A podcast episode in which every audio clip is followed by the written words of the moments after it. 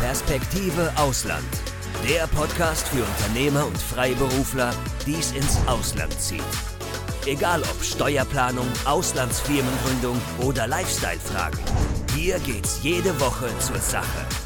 Und hier sind deine Gastgeber, Daniel Taborek und Sebastian Sauerborn.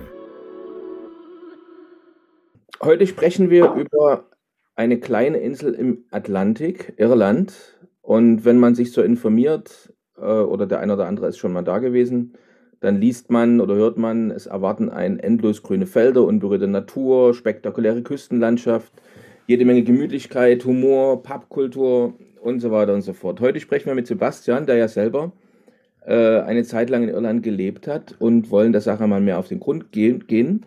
Also wollen darüber sprechen, was ist der besondere Reiz, in Irland zu leben? Ist es eine gute Alternative, seinen Wohnsitz nach Irland zu verlegen und was erwartet einen dort alles? Also Sebastian, vielleicht kannst du uns selbst mal so ganz kurz zusammenfassen, wie du selber Irland siehst und erlebt hast. Wenn du, sagen wir, nur ein, zwei, drei Sätze Zeit hättest, was würdest du sagen? Was macht den Reiz von Irland aus? Genau, also ähm, es ist halt hart, also Irland ist zum einen sehr rückständig, ja. Also das heißt, ähm, es gibt sehr viele ähm, äh, enge Straßen.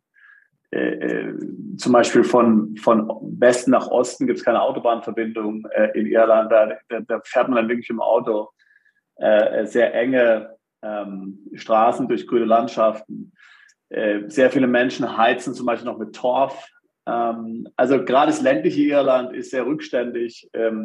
Das hatte für mich, als ich da hingezogen bin, einen, einen, großen Charme gehabt. Äh, ich habe das gern, ich habe das gern gehabt. Also man kann sich das vorstellen, wie in Deutschland ungefähr in den 50er Jahren. So muss man sich das Irland vorstellen. Okay. Und, ähm, und natürlich, man muss sagen, ähm, äh, äh das, die zweite Frage, die jeder gleich durchfragt, ist dann, wie das Wetter ist. Das Wetter ist tatsächlich so schlecht wie der Ruf. Ähm, also ich habe, glaube ich, habe keinen einzigen Tag in Irland erlebt, an dem es nicht geregnet hat. Ja, das heißt nicht, dass es den ganzen Tag regnet, das heißt, dass es besonders stark regnet, aber es regnet tatsächlich jeden Tag. Ähm, und es wird letztlich nie wärmer als 20 Grad. Ähm, also auch im, auch im Hochsommer nicht sind es 20 Grad. Ja. Ähm, also man kann schon gleich sagen, wem das nicht gefällt, ähm, der ist dort nicht gut aufgehoben. Ja, da, da kam mir gerade selber auch die Frage auf. Also was macht denn dann den besonderen Reiz aus? Also wenn das Wetter schlecht ist, das Land vielleicht einen rückständigen Eindruck macht. Also was ist der Reiz? Was könnte jemand interessieren, nach Irland zu ziehen? Ja, also äh, äh, vielleicht zu meiner Geschichte. Äh, ich hatte ja in den USA gelebt ähm, und dann 2014 äh, war es dann so, dass ich mich hatte scheiden lassen. Ich habe dann das Sorgerecht für meine Kinder bekommen und wie das halt so ist, Scheidung verursacht halt immer Verwerfungen. Bei uns hat es dann dazu geführt, dass das Visum in den USA ausgelaufen war. Wir hatten ja eine Ranch in Texas, wo wir gelebt hatten. Die ist dann leider, war leider danach nicht mehr meine sozusagen.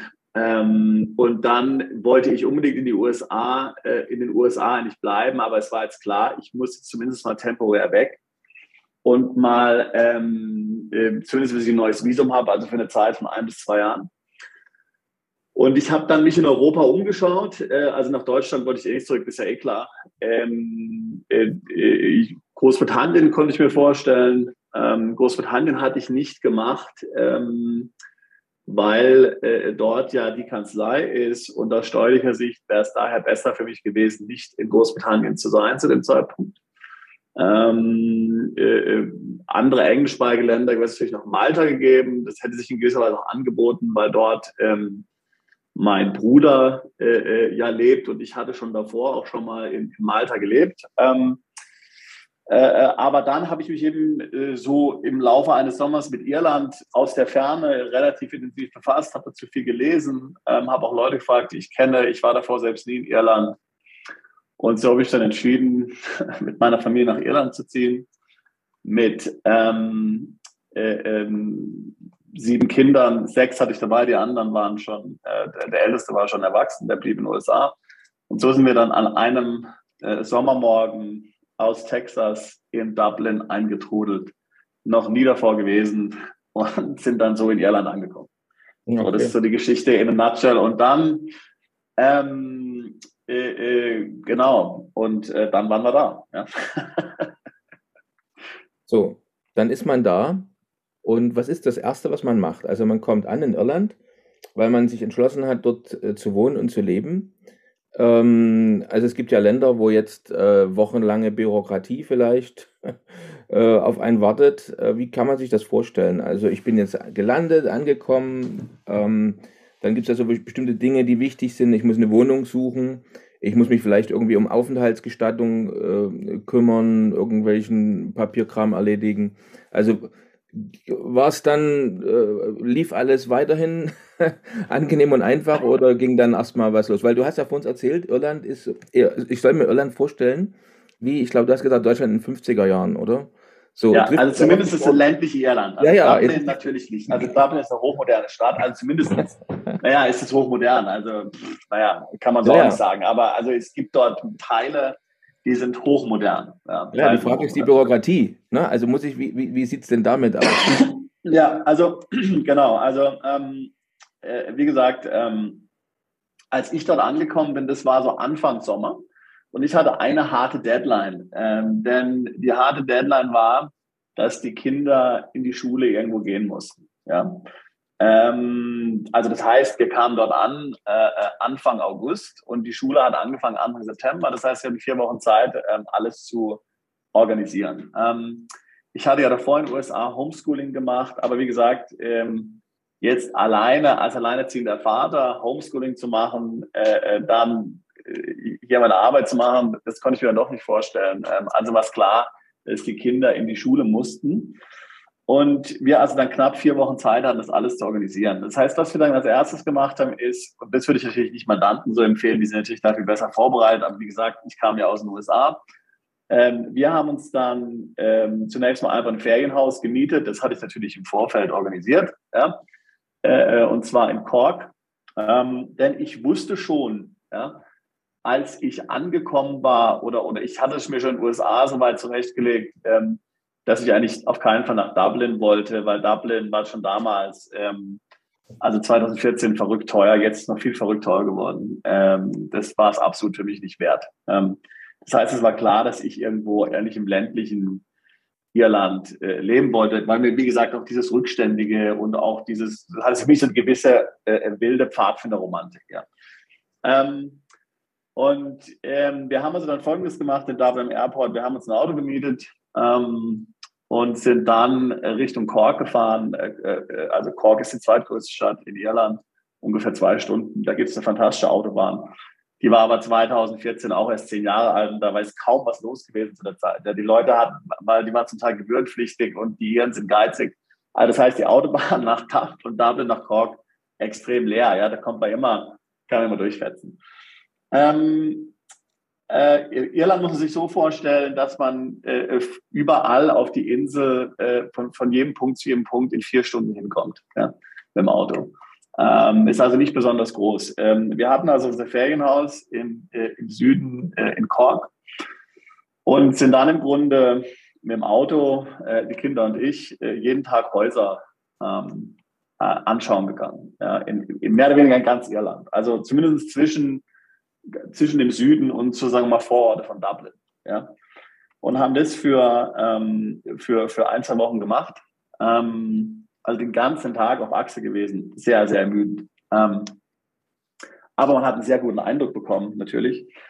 Und äh, wir haben uns dann letztlich entschieden äh, äh für so ein ähm, für so einen Landsitz aus der Georgian Epoche, muss man sagen, also gebaut im 17., 18. Jahrhundert. Ähm, das war so ein kleines, würde man sagen, vielleicht ein kleines Palais, ein kleines Schlösschen, ähm, wie es so die sogenannte Gentry eben in, in Großbritannien äh, damals hatte, ein Menschen, würde man auf Englisch sagen. Ähm, das hatte also zehn Schlafzimmer. Äh, es war recht baufällig, muss man sagen. Dafür hat aber die Miete nur sagenhafte 750 Euro gekostet. Ja. Und die Mietkosten, Entschuldigung, die Heizkosten im Monat waren ungefähr das Doppelte. Ja.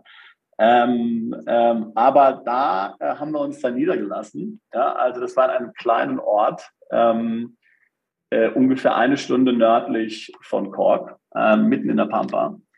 Und da haben wir uns dann niedergelassen. Ja. Also so ein, so ein 800 Seelen Kaff war das, wie man sich das so aus dem Bilderbuch vorstellt. Klasse, schön. So, dann, ähm, du hast vorhin schon erwähnt, wir hatten ja auch schon mal in einem anderen Podcast über das Thema Homeschooling gesprochen, deine Erfahrung. Ähm, wie ist es, wie sind die Kinder jetzt klargekommen? Also du hast die Kinder jetzt dann dort eingeschult und ähm, da kennt man einen schönen Link jetzt zu unserem anderen Podcast über das Thema Homeschooling. Was haben dir die Kinder nachher berichtet? Ja, also das ist natürlich, ähm, das ist natürlich eine ganz, eine ganz gute Frage. Ähm, also wie gesagt, die Kinder waren ja homeschooled in den USA und sind jetzt zurückgegangen in die Schule. Ähm, also den Kindern hat eigentlich die Schule sehr gut gefallen, wobei bis heute sagen meine Kinder, das Homeschooling war die schönste Zeit. Aber das muss man sich vorstellen, ist halt ein kleines, ist halt eine kleine Dorf, eine richtige Dorfschule. Ja, also vielleicht in der Schule waren, gut, da waren dann auch noch umliegende Dörfer äh, äh, äh und die Kinder aus den umliegenden Dörfern sind dann auch in die Schule gegangen. Aber die Schule hatte vielleicht so 150 Schüler, die Grundschule. Und die weiterführende Schule im Ort hatte dann vielleicht so 400, 500. Ja. Ähm, also so eine, so eine Gesamtschule, wie man sie ja kennt im, im englischsprachigen Raum. Ähm, und den Kindern hat es gut, hat's gut gefallen. Äh, man muss natürlich sagen, Homeschooling ist in Irland erlaubt ähm, und auch, sagen wir mal, relativ populär. Also natürlich ist immer noch eine kleine Minderheit, die das macht, aber äh, schon eine äh, signifikante Minderheit. Ähm, ähm, äh, aber jetzt für mich äh, war das nicht möglich, ähm, äh, aufgrund eben der, dass ich halt anderweitig stark eingebunden war.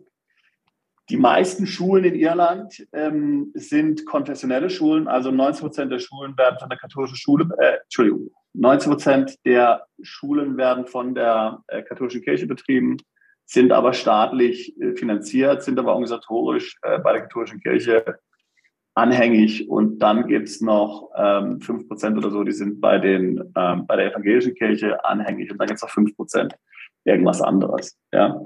Ähm, das heißt also, die, so ich sage jetzt mal, der, der Ortspfarrer ist dann auch gleichzeitig der, der hier der nicht der Rektor ist, aber so der, der Schulvorsteher ist, so der so ähm, lokal mehr oder weniger dann auch bei der Schule relativ viel, äh, äh relativ viel da äh, zu sagen hat. Und ähm, sein, sein Vorgesetzter, der lokale Bischof der Diözese, äh, die haben die Oberverantwortung für die Schulen. Ja, so ist es, so ist es organisiert. Natürlich unter staatlicher Aufsicht, äh, unter staatlicher Aufsicht und mit staatlicher Finanzierung, wohlgemerkt. Mhm. Wäre jetzt, äh, weil du das gerade ange, äh, ähm, angesprochen hast, vielleicht bleiben wir mal ganz kurz noch äh, bei, bei dem Thema, also diese, diese Religiosität, also diese, ähm, die man jetzt dort antrifft in Irland, hat das noch in anderen Bereichen des Lebens in irgendeiner Art und Weise eine, eine Auswirkung? Also könnte das auch ein Argument sein, dass äh, jemand vielleicht sagt, das Irland ist dann doch nichts für mich? Oder äh, wird man da, auch wenn man vielleicht nicht unbedingt der gleichen Konfession angehört, äh, in Ruhe gelassen? Also wie empfindet man das dort? Man spürt von einer Religiosität da nicht mehr viel. Also die meisten Menschen sind dann auch nicht mehr äh, religiös oder so. Ja, ähm, es gibt eben solche Strukturen, wie jetzt was für eine Schule erzählt hat, die haben sich da überlebt. Die sind vielleicht auch ähm, überholt. Ähm, aber man muss auch generell sagen, dass die Schulen einfach ganz gut funktionieren. Ja? Also das ist nicht unbedingt was, wo die Leute jetzt hier ähm, äh, auf der Matte stehen und protestieren, dass irgendwas geändert wird. Denn die Schulen sind gut und ähm, wenn die sagen die Leute halt, okay, gut, wenn es funktioniert, wenn es funktioniert, warum nicht? Aber es ist absolut nicht so, dass jetzt hier die, dass ich jetzt dort erlebt habe, dass die jetzt äh, sehr viel religiöser sind ähm, als in anderen Ländern. Das hat also in den letzten, spezifisch in den letzten 20 Jahren rapide abgenommen, die Religiosität. Und also man merkt davon im Alltag eigentlich nichts. Hm. Jetzt äh, vermute ich ja, bevor man seine Kinder in der Schule anmelden kann, muss man erstmal selber gemeldet sein. Also äh, sprich das Thema Aufenthaltsrecht oder Aufenthaltsgestattung. Also was war da zu erledigen und wie habt ihr das über die Bühne gebracht? Genau, also das ist natürlich ein sehr guter Punkt. Ähm, also äh, Irland ist natürlich Teil der Europäischen Union. Das heißt, jeder EU-Bürger kann dort hinziehen, kann dort leben, ähm, ohne jetzt hier ein Visum äh, oder sowas beantragen zu müssen. Ein Meldewesen gibt es in Irland nicht. Das heißt, man kommt dort letztlich an und ist dann einfach da was zu erledigen gibt es da eigentlich nicht groß. Ähm, jetzt muss man natürlich wissen, das Gesundheitswesen in Irland äh, funktioniert so wie auch in Großbritannien oder in Malta. Das heißt, ein umlagefinanziertes System, Krankenversicherung gibt es keine. äh, die, die ärztliche Behandlung ist kostenlos, in Anführungszeichen. Ähm, und um in diesem System teilhaben zu können, muss man sich eben eine Sozialversicherungsnummer, eine PPS-Nummer in Irland besorgen. Dazu wird ein Termin gemacht beim lokalen Arbeitsamt. Ähm, das heißt, ich bin dorthin gedackelt mit den sechs Kindern. Dort wird dann ein Bild gemacht äh, von jedem, die, die Daten werden erfasst. Ähm, und bekommt, man bekommt dann eine Karte in so einem Scheckkartenformat äh, äh, zugeschickt, einige Wochen später ähm, mit dieser PPS-Nummer drauf, die gleichzeitig auch die Steuernummer ist, äh, mit denen man dann äh, zum Arzt gehen kann und die entsprechenden Leistungen oder auch jetzt Sozialleistungen, sei es Kindergeld oder sowas, in Anspruch nehmen könnte. Ah, äh, klingt interessant. Aber jetzt, wie sind denn dann die Ärzte? Also, also ähm, eine Krankenversicherung ist, klingt ja erstmal gut, äh, wenn man also keine extra Krankenversicherung abschließen muss, aber äh, wie habt ihr die Ärzte dort erlebt? Also Zahnarzt, Allgemeinarzt, vielleicht auch mal im Krankenhaus, wenn ein Unfall passiert. Wie ist das im Vergleich? Also ich muss sagen, ähm, ich, ich muss sagen, ähm, ich, ich habe natürlich das Glück ähm, und so auch meine Kinder, äh, dass wir gesund sind. Wir haben keine äh, Krankheiten, ähm, die jetzt dort laufend behandelt werden müssen. Ähm, also das heißt, ähm, wir haben im Grunde das Gesundheitswesen nur für die üblichen Kinderkrankheiten, ich sage jetzt mal hier, äh, äh, in Anspruch genommen. Das heißt, was weiß ich, ein Kind hat mal Fieber oder braucht mal irgendwie Ohrentropfen oder, oder ein Kind hat man ähm, sich das Bein verstaucht oder irgendwie sowas, solche, solche Sachen.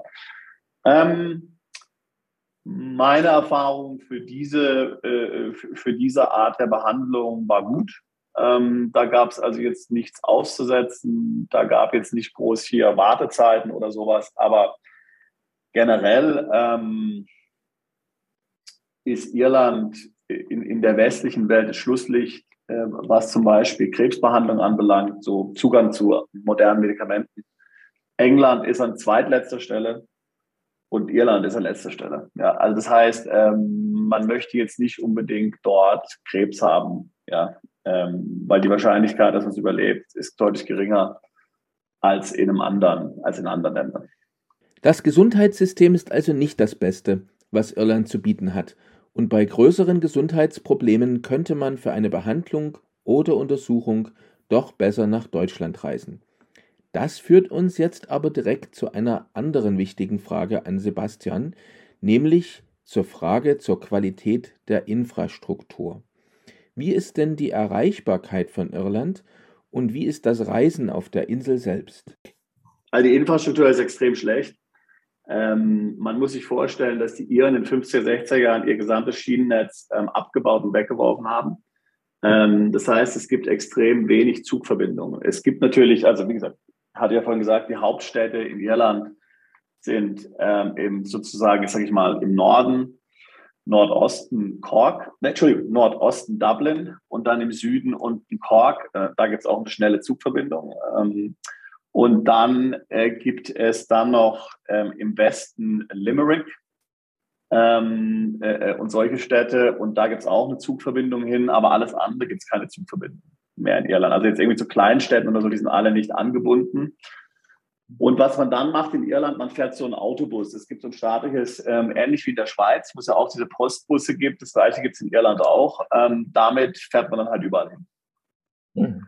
Ähm, Autobahn und so weiter, wie gesagt, gibt es im Grunde analog zu den Schienennetzen. Ja, das heißt, es gibt dort eben ähm, von Cork nach Dublin und dann wiederum runter von Dublin auf der Westküste ähm, äh, äh nach Limerick äh, äh, und dem. Und äh, ansonsten gibt es auch nichts.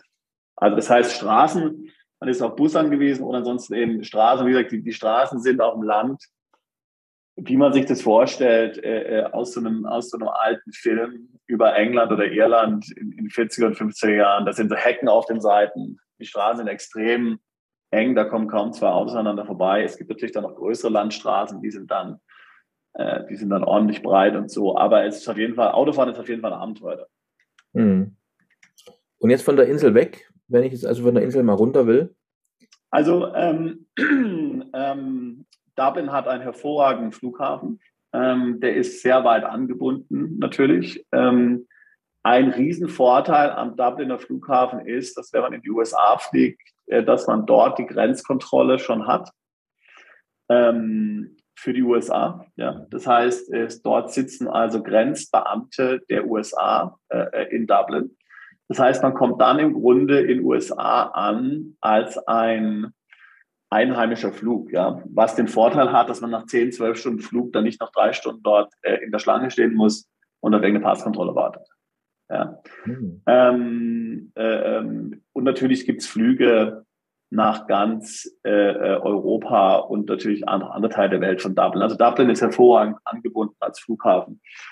Ähm, ich war dann in der Nähe vom, vom Flughafen Cork, äh, wie gesagt. Ähm, und auch Cork ist eigentlich recht gut angebunden. Da gibt es Flüge, da gibt es relativ viele Flüge auch dann nach Europa und so, nach Großbritannien. Ähm, es gibt dann auf der, äh, äh auf der Westseite, äh, auf der Westküste dann ähm, äh, äh von, äh, von Irland, gibt es dann auch nochmal einen, einen großen Flughafen. Das ist der Shannon Airport in der Nähe von, von Limerick. Von da kann man dann auch eigentlich in die USA fliegen und eigentlich relativ weit, äh, weit verbreitet fliegen. Ähm, also nach Irland anzukommen, von außerhalb ist eigentlich ähm, ohne weiteres möglich. Aber dann, äh, wenn man in Irland ist, ist man auf jeden Fall aufs Auto angewiesen. Hm. Okay. Jetzt ähm, haben wir über die Infrastruktur gesprochen. Ähm, ansonsten gibt es ja noch andere Infrastrukturthemen, die für mich interessant sind, wenn ich jetzt in ein Land ziehe. Also viele von, ähm, von denen, die einen Wohnsitz wechseln, wollen ja dann äh, online arbeiten. Entweder für ihre eigene Firma oder von anderen Auftraggeber. Wie sieht denn das aus? Also wie sind die Infrastruktur ansonsten? Telefon, Internet? Also wir haben jetzt so, für mich war interessant zu hören, dass auf der einen Seite haben wir so ein bisschen äh, das Flair der alten Filme. Dann sagst du, Dublin ist eine hochmoderne Stadt, der Flughafen ist einer modernsten der Welt. So, wie verorte ich denn jetzt die sonstige Infrastruktur, Internetanbindung, Telefon, was noch sonst dazu gehört? Ja, also auch Internet ist extrem schlecht, ja. Also wie gesagt, Dublin und, und Cork, so die, die größeren Städte, kein Problem. Aber wo ich gewohnt habe, also ich meine, gut, okay, das war 2014, ähm, aber selbst 2014 ähm, hat man schon überall überall anders richtig, äh, richtig Breitband-Internet bekommen. Also ich hatte da irgendwie so eine Leitung, mit die hatte ein Megabit oder so, ja. Ähm, äh, äh, Kapazität. Also ja, wirklich, also wirklich nicht gut. Ja. Ähm, das heißt also, ähm, man muss sich das wirklich im Vorfeld, man muss sich das wirklich im Vorfeld gut überlegen. Natürlich auch in Irland gibt es äh, Initiativen, äh, äh, dass hier Glasfaser und natürlich DSL und andere Technologien ähm, verfügbar sind. Ähm, aber man muss das wirklich sich anschauen im Vorfeld. Natürlich genauso auch ähm, Handyempfang und so, ja. Also ich meine, ähm, ist genauso ein Problem. Ja. Also ähm, das ist extrem wichtig ähm, und man muss sich halt dann notfalls an die großen Städte, an die großen Städte halten. Kommen wir jetzt noch auf die Sicherheit zu sprechen. Viele Zuhörer denken bei Irland bestimmt auch an Schlagzeilen und Nachrichten über Terroranschläge, Bombendrohungen und dergleichen. Sollte man sich darüber Sorgen machen, wenn man in Irland seinen Wohnsitz sucht? Also ähm, zunächst muss man ja verstehen, dass Irland ein geteiltes Land ist und auf die gleiche Weise geteilt letztlich wie Deutschland früher war. Ja, das heißt, wir haben zum einen mal den Norden Irlands. Ähm, der ist also Teil Großbritanniens. Ähm, der ist Teil des UK, meine ich. Ja. Das heißt, da ist dann die Belfast, Londonderry und so weiter. Ähm, das heißt, es gehört zum UK und der Rest des Landes ist die sogenannte Republic of Ireland, Republic of Ireland. Ähm, ähm, das, die sind also ein eigenständiger Staat. Äh, die haben also tatsächlich äh, gehört ähm, Irland zum UK eigentlich bis äh, 1920. Ähm, erst dann wurden die unabhängig und vollständig unabhängig sogar erst eigentlich in 40er Jahren. Ja. Und daher bleibt halt, also Nordirland haben sich dann die Briten sozusagen noch einbehalten. Ja. Ähm, ähm, aber grundsätzlich, wie gesagt, ist Südirland, sage ich jetzt mal so, Südirland ähm, natürlich ein völlig unabhängiges Land, hat nichts damit UK zu tun. Ähm, die ganze Terrorproblematik war natürlich eher auf den Norden beschränkt. Ja. Ähm, durch das sogenannte ähm, Good Friday-Abkommen, was ja damals Blair ausgehandelt hat, wurde eigentlich dann die Grenze zwischen Nordirland und Südirland ähm, komplett aufgehoben. Also die ist im Grunde dann so geöffnet worden, wie wir sie auch zwischen EU-Ländern im Grunde kennen. Ja, davor waren es richtige Grenzkontrollen.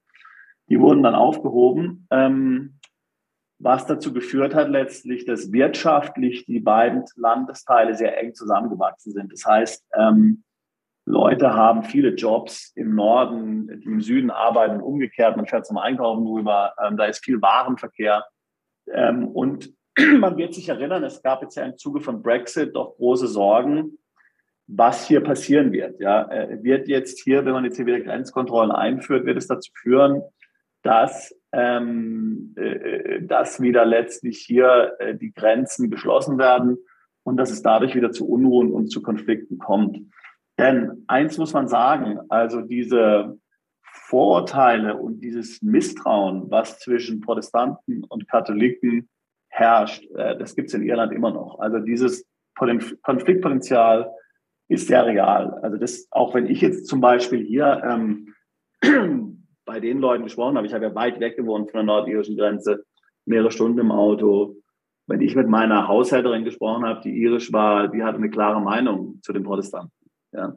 Und das war jetzt nicht, weil sie jetzt religiös katholisch war. Da ist die Religiosität oder der Glaube letztlich ähm, äh, hat sich geändert in eine politische Überzeugung. Ja. Äh, und das war dann eigentlich nur eine Frage von politischen Lagern, nicht mehr von, was glaubt man jetzt und, und, und ist man evangelisch oder katholisch. Ja. Also der, dieses Konfliktpotenzial ist sehr real, der Konflikt ist beruhigt. Ähm, in der Republik von Irland, also im Süden, gibt es ohnehin jetzt nicht groß, ähm, ähm, äh, gab es jetzt nie irgendwelche Sicherheitsprobleme. Im Norden im Großen und Ganzen auch nicht, aber man hört ja immer wieder, dass es aufflammt. Ja. Also immer wieder mal jetzt Attentate ähm, und eben die Befürchtung ist, dass jetzt mit Brexit die Situation sich eher noch verschlimmert. Jetzt wollen wir von Sebastian noch erfahren, ob Irland steuerrechtlich etwas zu bieten hat.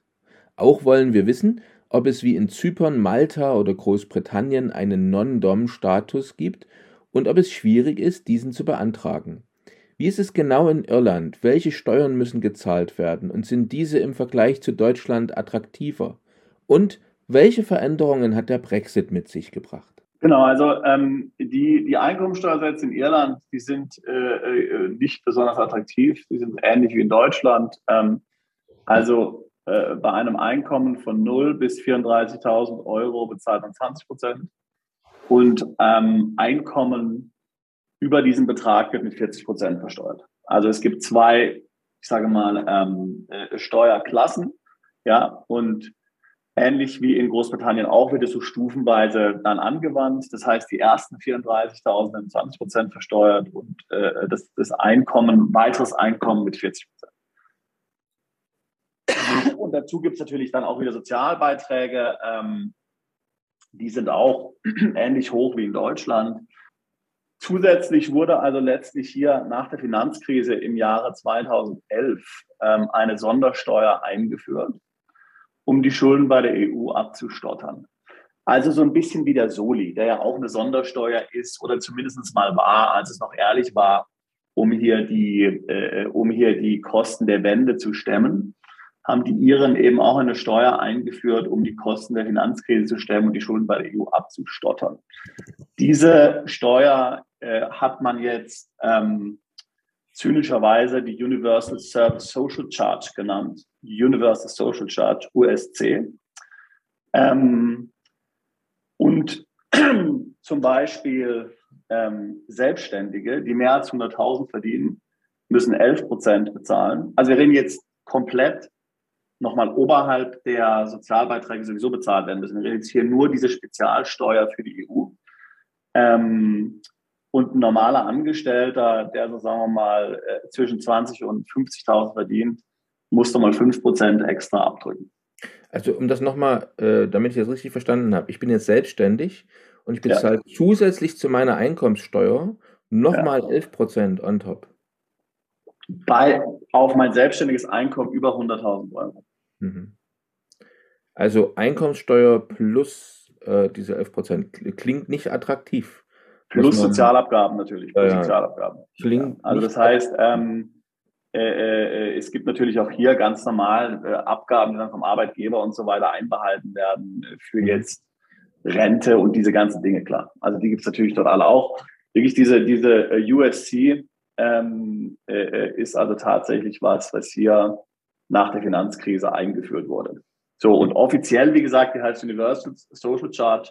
Also man hat gesagt, okay, von dem, von dem werden wir jetzt in Zukunft dann äh, äh natürlich äh, hier Sozialabgaben bezahlen, ähm, weil natürlich der Pot, der bis dahin die Sozialabgaben bezahlt wurde, dann an die EU geflossen ist. Ja, deswegen konnte man also letztlich ähm, erklären, dass diese USC ähm, äh, USC heißt, ja, und nicht einfach hier Solidaritätsbeitrag 2 oder sowas, ja. Hm. Also, nachdem das ja jetzt so nicht unbedingt positive Nachrichten waren für jemanden, der vielleicht nach Irland auswandern möchte, äh, was hast du denn, gibt es vielleicht positive Nachrichten für jemanden, der sich für äh, Non-Dom-Status interessiert? Wie sieht's ja, da? also Non-Dom-Status, Non-Dom-Status kommen wir gleich noch dazu. Also äh, gut haben es Künstler, denn die zahlen gar keine Steuern. Äh, zumindest bis zu einem gewissen Betrag. Also wenn jetzt jemand Maler oder Schriftsteller oder sowas ist, ähm, der muss keine Einkünfte bezahlen, zumindest nicht auf diese Art von Einkünften, ja, wenn, wenn sie aus Kunst entsteht. Ja, also das heißt, wer jetzt irgendwie hier so in Pubs und so weiter Gitarre spielen will, äh, für den ist sicherlich ähm, äh, Irland gut geeignet. Es gibt dort Grenzen, die sind nicht relativ, die sind nicht sehr hoch. Also meiner Meinung nach 50.000 Euro, mehr ist es nicht ähm, im Jahr, die man so steuerfrei verdienen darf. Aber immerhin, ja, ich meine, ähm, kann ja, ist, ist ja bei den meisten Künstlern schon ähm, äh, ausreichend. Mehr verdienen ja viele Künstler sowieso nicht. Ähm, der Non-Dom-Status sagt also aus, dass ähm, Ausländer, die in Irland leben, keine Einkommensteuer bezahlen müssen auf ausländische Einkünfte, die sie nicht nach Irland einführen.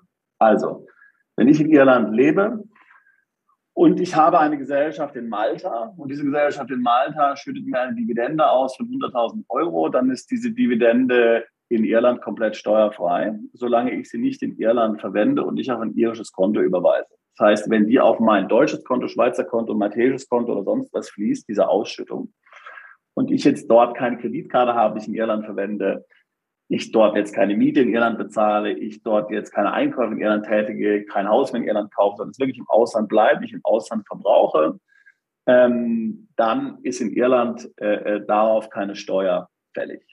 Ja.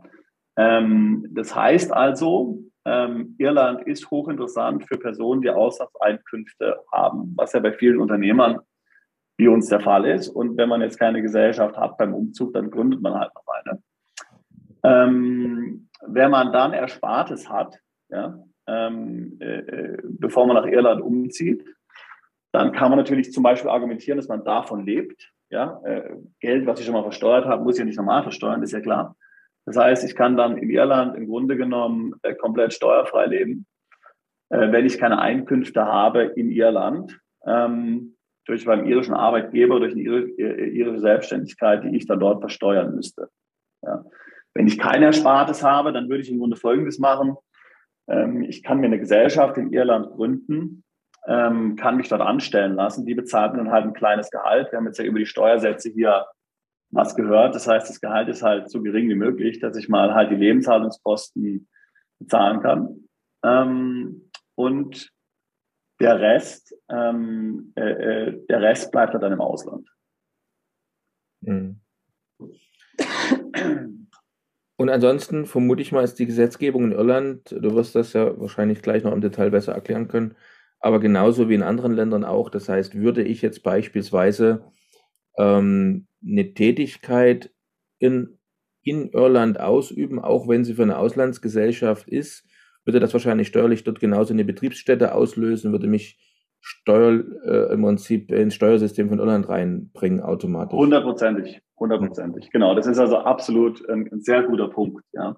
Das heißt, wer eine Auslandsgesellschaft hat und solche ausländischen Einkünfte hat, der muss natürlich sicherstellen, dass diese Einkünfte passiv sind. Wenn ich natürlich meine maltesische Gesellschaft von Irland aus leite, ja, dann bringt mir das natürlich alles nichts, weil damit hat die dann in Irland eine Betriebsstelle. Das heißt, wir brauchen tatsächlich in Malta einen Geschäftsführer. Ja. Ähm, es ist schon möglich, dass ich in dem maltesischen Unternehmen mitarbeite. Ich kann ja zum Beispiel sagen, ich gründe mir eine äh, irische Gesellschaft, eine Service Limited, bei der bin ich angestellt. Die macht dann mit der maltesischen Limited einen Vertrag, wonach sie sagt, dass ich letztlich an die maltesische Firma ausgeliehen werde für 3000 Euro im Monat. Ähm, und ähm, meine Tätigkeit in Irland für die maltesische Firma wird dann halt als äh, sozusagen Personalverleih gemacht der ähm, irischen Firma an die maltesische. Aber wie gesagt, es dürfen keine Geschäftsführungstätigkeiten sein. Aber so, wenn ich jetzt hier ähm, jetzt E-Mails, äh, Follow-up, ähm, mhm. Buchhaltung und solche Dinge machen möchte, kann ich das natürlich machen. Ja, ich denke, das ist wichtig zu wissen. Es gibt ja immer weniger Länder, in denen, ähm, in denen das noch steuerlich attraktiv geregelt ist, ne? was wir gerade besprochen haben. Also in einem Land leben, geschäftlich tätig sein. Vielleicht kannst du, ähm, auch wenn wir jetzt gerade über Irland reden, aber vielleicht kannst du ganz kurz mal so einen Link zu einigen Ländern äh, nennen, die da interessant sein könnten, wo sowas geht beispielsweise. Das heißt, ich wohne in einem anderen Land und bin von einem anderen Land, ähm, steuere ich die Geschäfte meiner Auslandsgesellschaft, ohne dass ich im Land steuer, äh, steuerlich veranlagt werden muss. Ja, also das ist natürlich ein, das ist natürlich ein sehr guter Punkt. Ähm, ähm, das sind natürlich alle die Länder, ja, die letztlich überhaupt keine Steuern haben. Also natürlich ein Land wie Dubai. Ähm, da kann ich natürlich leben und ausländische Gesellschaften führen. Ähm, ähnliche Länder wären sicherlich auch die Offshore-Länder, wie jetzt zum Beispiel die Bahamas. Ähm, und ähm, Monaco wäre natürlich auch möglich, hatten wir auch schon mit jemandem zu dem Thema gesprochen. Ähm, die anderen Länder, die auch steuergünstig sind in, äh, in, in Europa mit dem richtigen Setup, also UK, Spanien, Portugal, äh, Malta und so, ähm, die würden immer voraussetzen, ja, die würden immer voraussetzen, ähm, dass ich in dem Land passive Auslandseinkünfte habe, beziehungsweise eben über ein Setup, wie wir eben besprochen haben, lokale Gesellschaft, die leiten mich dann aus, dass meine Arbeitszeit irgendwie anders vergütet wird, ähm, aber ich nicht Geschäftsführer natürlich tätig sein darf. Ähm, ein Unterschied ähm, ist, ist Malta ähm, und, und das liegt natürlich daran, dass in Malta die effektive Körperschaftssteuer nur 5% sind. Ja? Das heißt also, wenn ich jetzt in Malta lebe und sage, okay, ich leite von Malta aus meine irische Gesellschaft, ja, dann hat die irische Gesellschaft automatisch in Malta eine Betriebsstätte. Zahlt halt dann da 5% Steuern, okay, whatever. Also wäre insofern ja ähm, jetzt ähm, unschädlich für mich, ja, ähm, in dem Setup dort zu leben. Aber ähm, in Irland ist die Körperschaftssteuer 12,5 Prozent, ist natürlich auch nicht sehr hoch, ja. Das heißt aber, wenn ich jetzt in Irland äh, lebe und eine maltesische Gesellschaft habe, dann wäre die also letztlich in Irland ähm, ähm, steuerpflichtig ähm, äh, mit 12,5 Prozent auf die Gewinne, was ja zum Beispiel im Vergleich zu Malta mehr als doppelt so viel ist. Okay, also das wird schon spannend. Es gibt ja, wird ja äh, noch einen zweiten Teil geben, in dem wir ganz speziell noch über das Thema äh, Unternehmensgründung in Irland sprechen werden. Da gehen wir dann bestimmt noch äh, weiter auf diese Themen ein. Jetzt trotzdem nochmal zurück, und zwar äh, Steuern sind ja immer ein Aspekt wenn ich mich jetzt für ein, für ein neues Wohnsitzland, äh, genau wie auch natürlich Unternehmenssitzland, entscheide, aber ein ganz wichtiger anderer Aspekt sind natürlich auch die Lebenshaltungskosten. Das heißt, kann ja durchaus sein, die Steuern sind von mir aus relativ hoch, aber Lebenshaltungskosten sind niedrig, wie auch immer. Also ich muss ja immer das Gesamtpaket betrachten, wenn ich in ein anderes Land äh, umziehen möchte.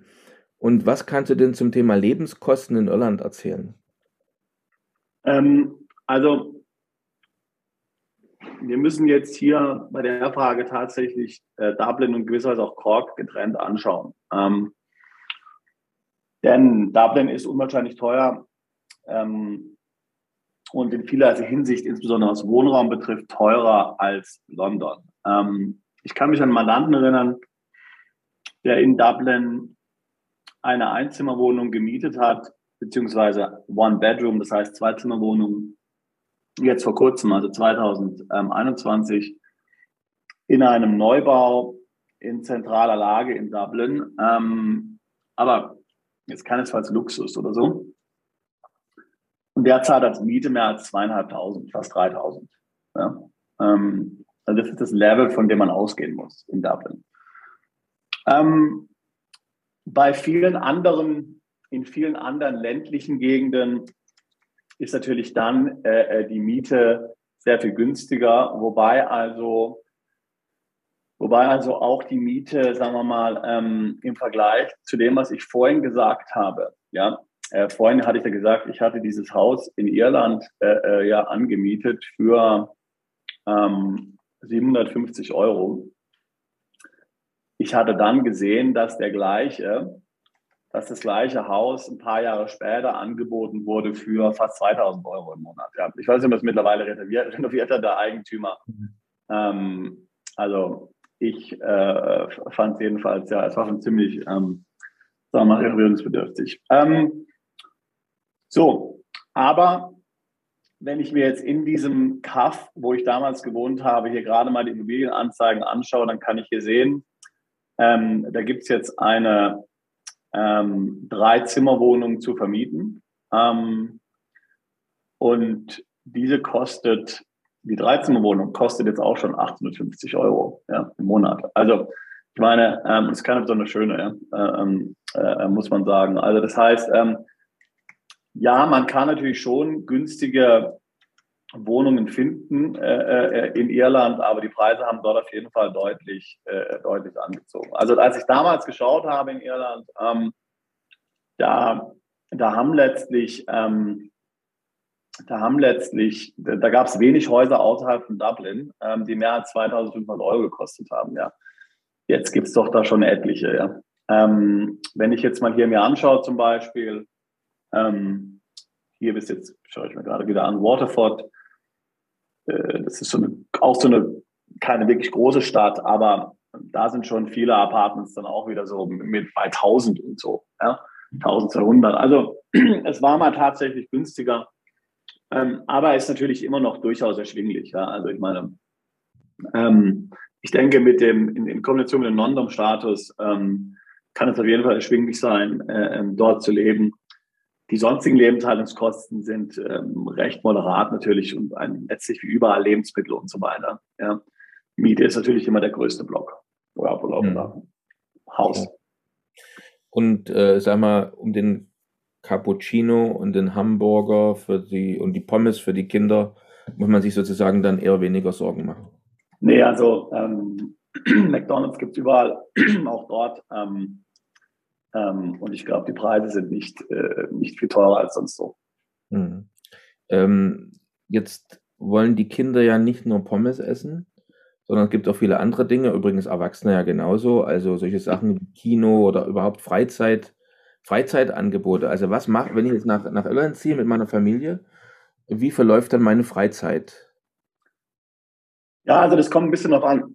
Also die, das sind natürlich so Sportarten. Ähm, ein ganz normales Fußball ist jetzt so in Irland nicht wirklich populär. Es gibt es schon so ein bisschen, aber im Grunde die Fußballfans in Irland, die schauen dann eher die britischen Clubs an. Ähm, was es in Irland gibt, äh, ist das sogenannte Irish Football. Ja? Ähm, da darf man also auch Hand verwenden. Äh, das ist so ein Schlägersport so ein bisschen. Ja?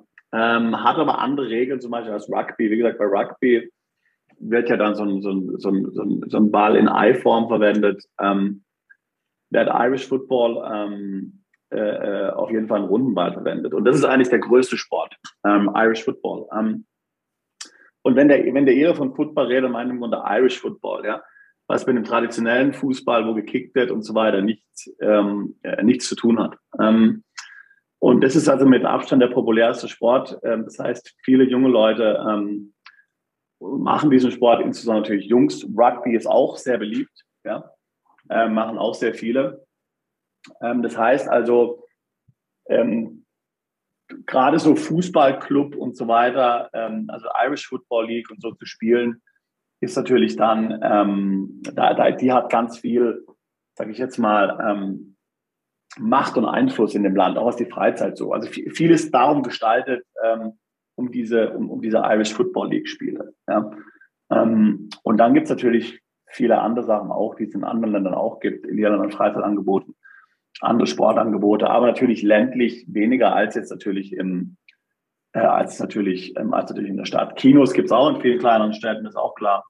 Ähm, die Küche, die Küche in Irland, die ist ja traditionell schlecht. Ähm, aber es hat sich sicherlich in den letzten Jahren dort ähm, eine, eine, hervorragende lokale Küche mit lokalen Spezialitäten, auch guten Restaurants und so weiter äh, entwickelt. Also die kann man absolut, das kann man absolut empfehlen.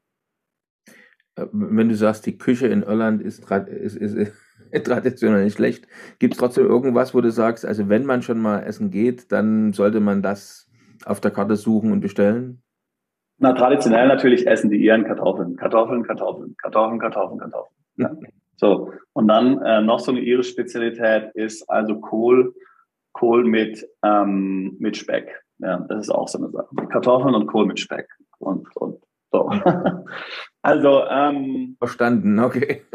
und dann halt so das Übliche, was halt auch die Engländer gerne haben: Blutwurst, also Black Pudding, Black Pudding und solche Sachen, Würste, ja, und so. Ähm, aber es haben sich also tatsächlich hier in den letzten Jahren ähm, hervorragende Restaurants aufgetan, ähm, die also so diese traditionelle irische Küche, die ja lokal und hochwertig ist, ähm, ähm, anbieten und auch perfektioniert haben. Ich gebe dir ein Beispiel. Da, wo ich gewohnt habe, ähm, da, wo ich gewohnt habe in Irland, ähm, da ist also eines der wichtigsten, sage ich jetzt mal, äh, Gebiete für, für Angler, die dort hinkommen wollen, um, um frischen Lachs äh, zu fangen, ja, also um, um, frischen Lachs zu angeln. Ja.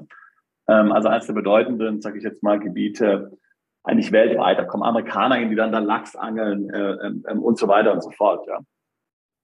Ähm, interessanterweise äh, hat sich diese ganzen Fischereirechte ähm, der Duke of Devonshire gesichert. Das heißt also, das ist ein ehemaliger, also das ist natürlich ein, ein englisches Adelsgeschlecht, und ähm, wenn man da mal genau reinschaut in diese, diese Geschichte von der irischen Unabhängigkeit, wird man sehen, dass auch nach der Unabhängigkeit extrem viel Land immer noch dem englischen Adel gehört und auch die Rechte, dieses Land, sage ich mal, auszubeuten, sei es jetzt Forst oder sei es jetzt einmal das Land zu verkaufen, zu bebauen, zu entwickeln oder eben auch die Fischereirechte. So, die Fischereirechte hier äh, aus diesem Fluss, äh, das ist der River Blackwater, äh, gehören dem Duke of Devonshire und ähm, ähm, es kommt jetzt also häufig vor, dass dann zum Beispiel die Jungs, die dann dort angeln gehen, tagsüber, am Abend dann die, äh, die, die großen Lachs, und wie gesagt, Lachs, ich meine, wir reden von Lachs, ja, ähm, äh, dann den, äh, den Restaurants bringen, die letztlich die dann fangfrisch zubereiten, ja, am Abend für die Leute, die dort essen gehen.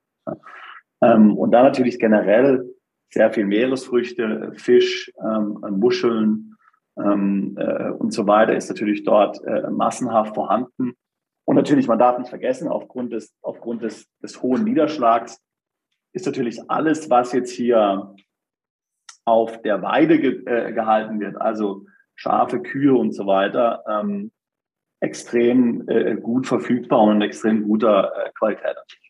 Wie in den bisherigen Podcasts auch, wollen wir in Bezug auf Irland fragen, wie das Verhältnis zwischen den Einwohnern und Ausländern ist und ob man sich als Ausländer dort willkommen fühlt. Ähm, also außer Polen und Osteuropäern gibt es im Grunde keine Ausländer.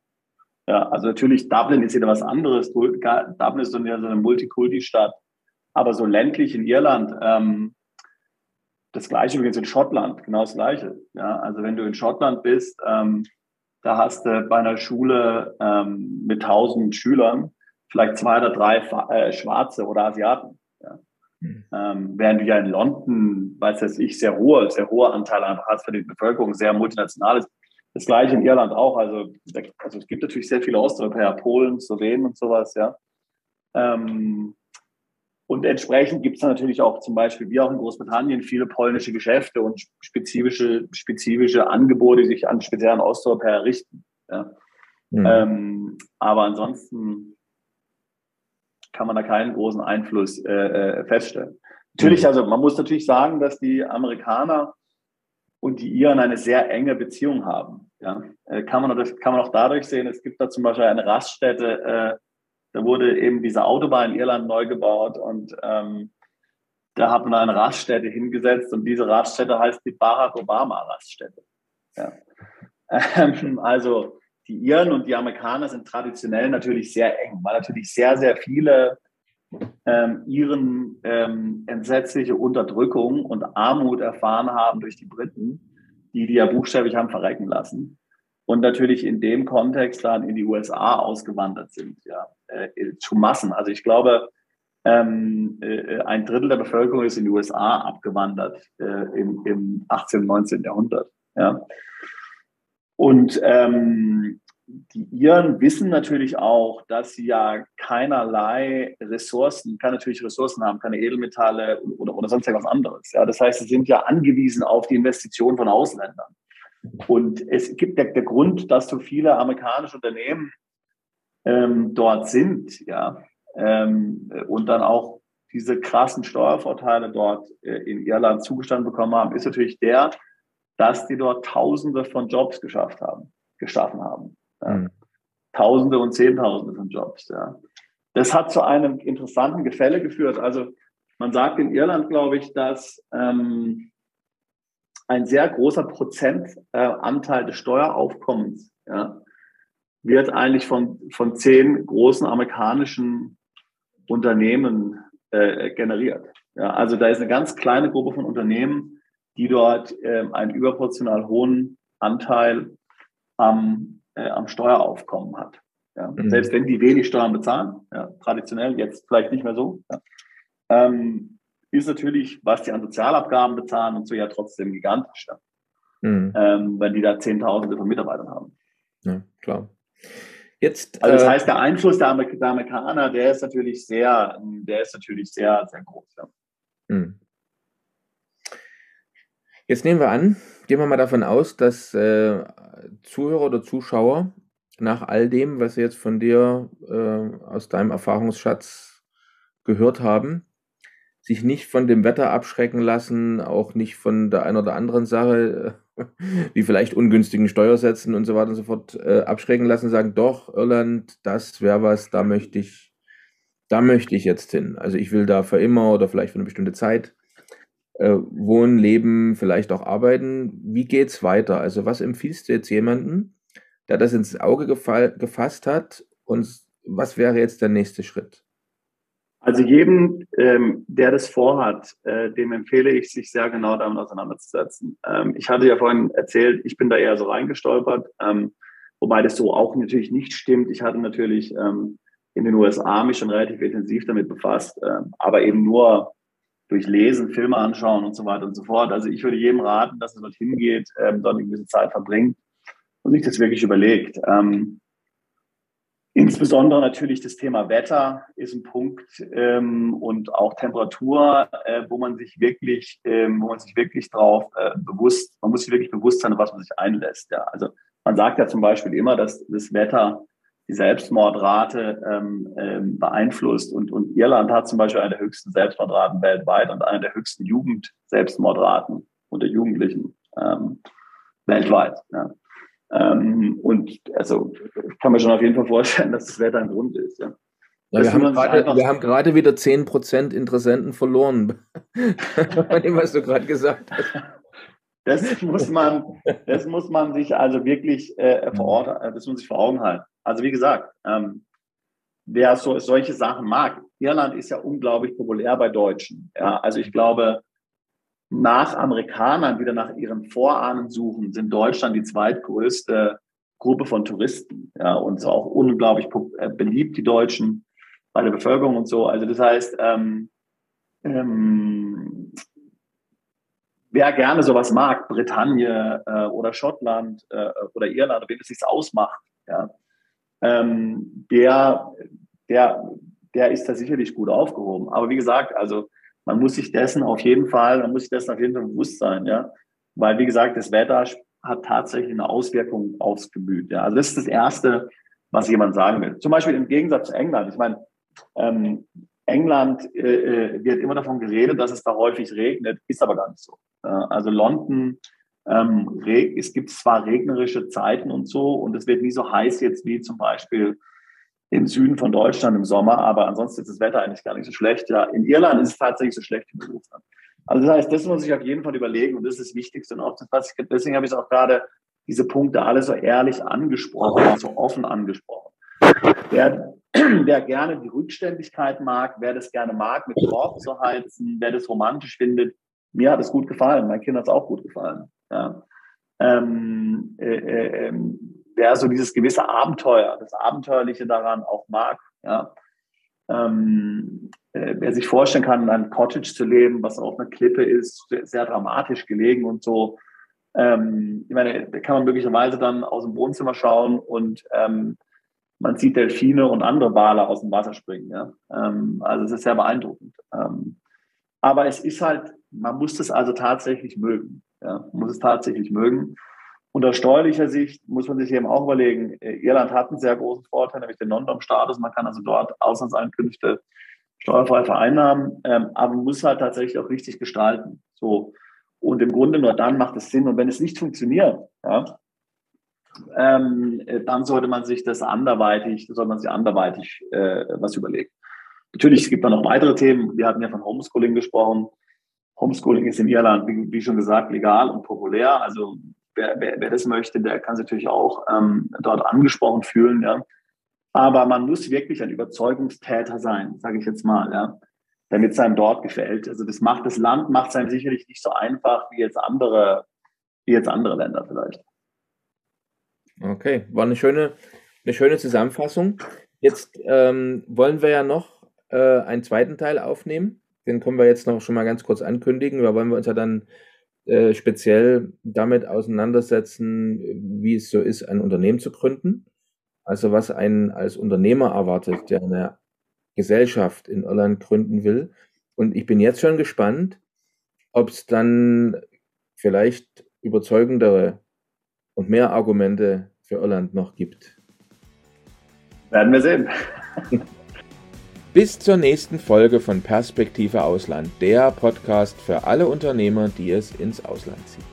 Übrigens, wenn ihr keins unserer interessanten Videos mehr verpassen wollt, dann klickt doch jetzt gleich auf den Abonnieren-Button und auf die Glocke. Auch über Kommentare, Fragen oder einen Daumen hoch freuen wir uns sehr.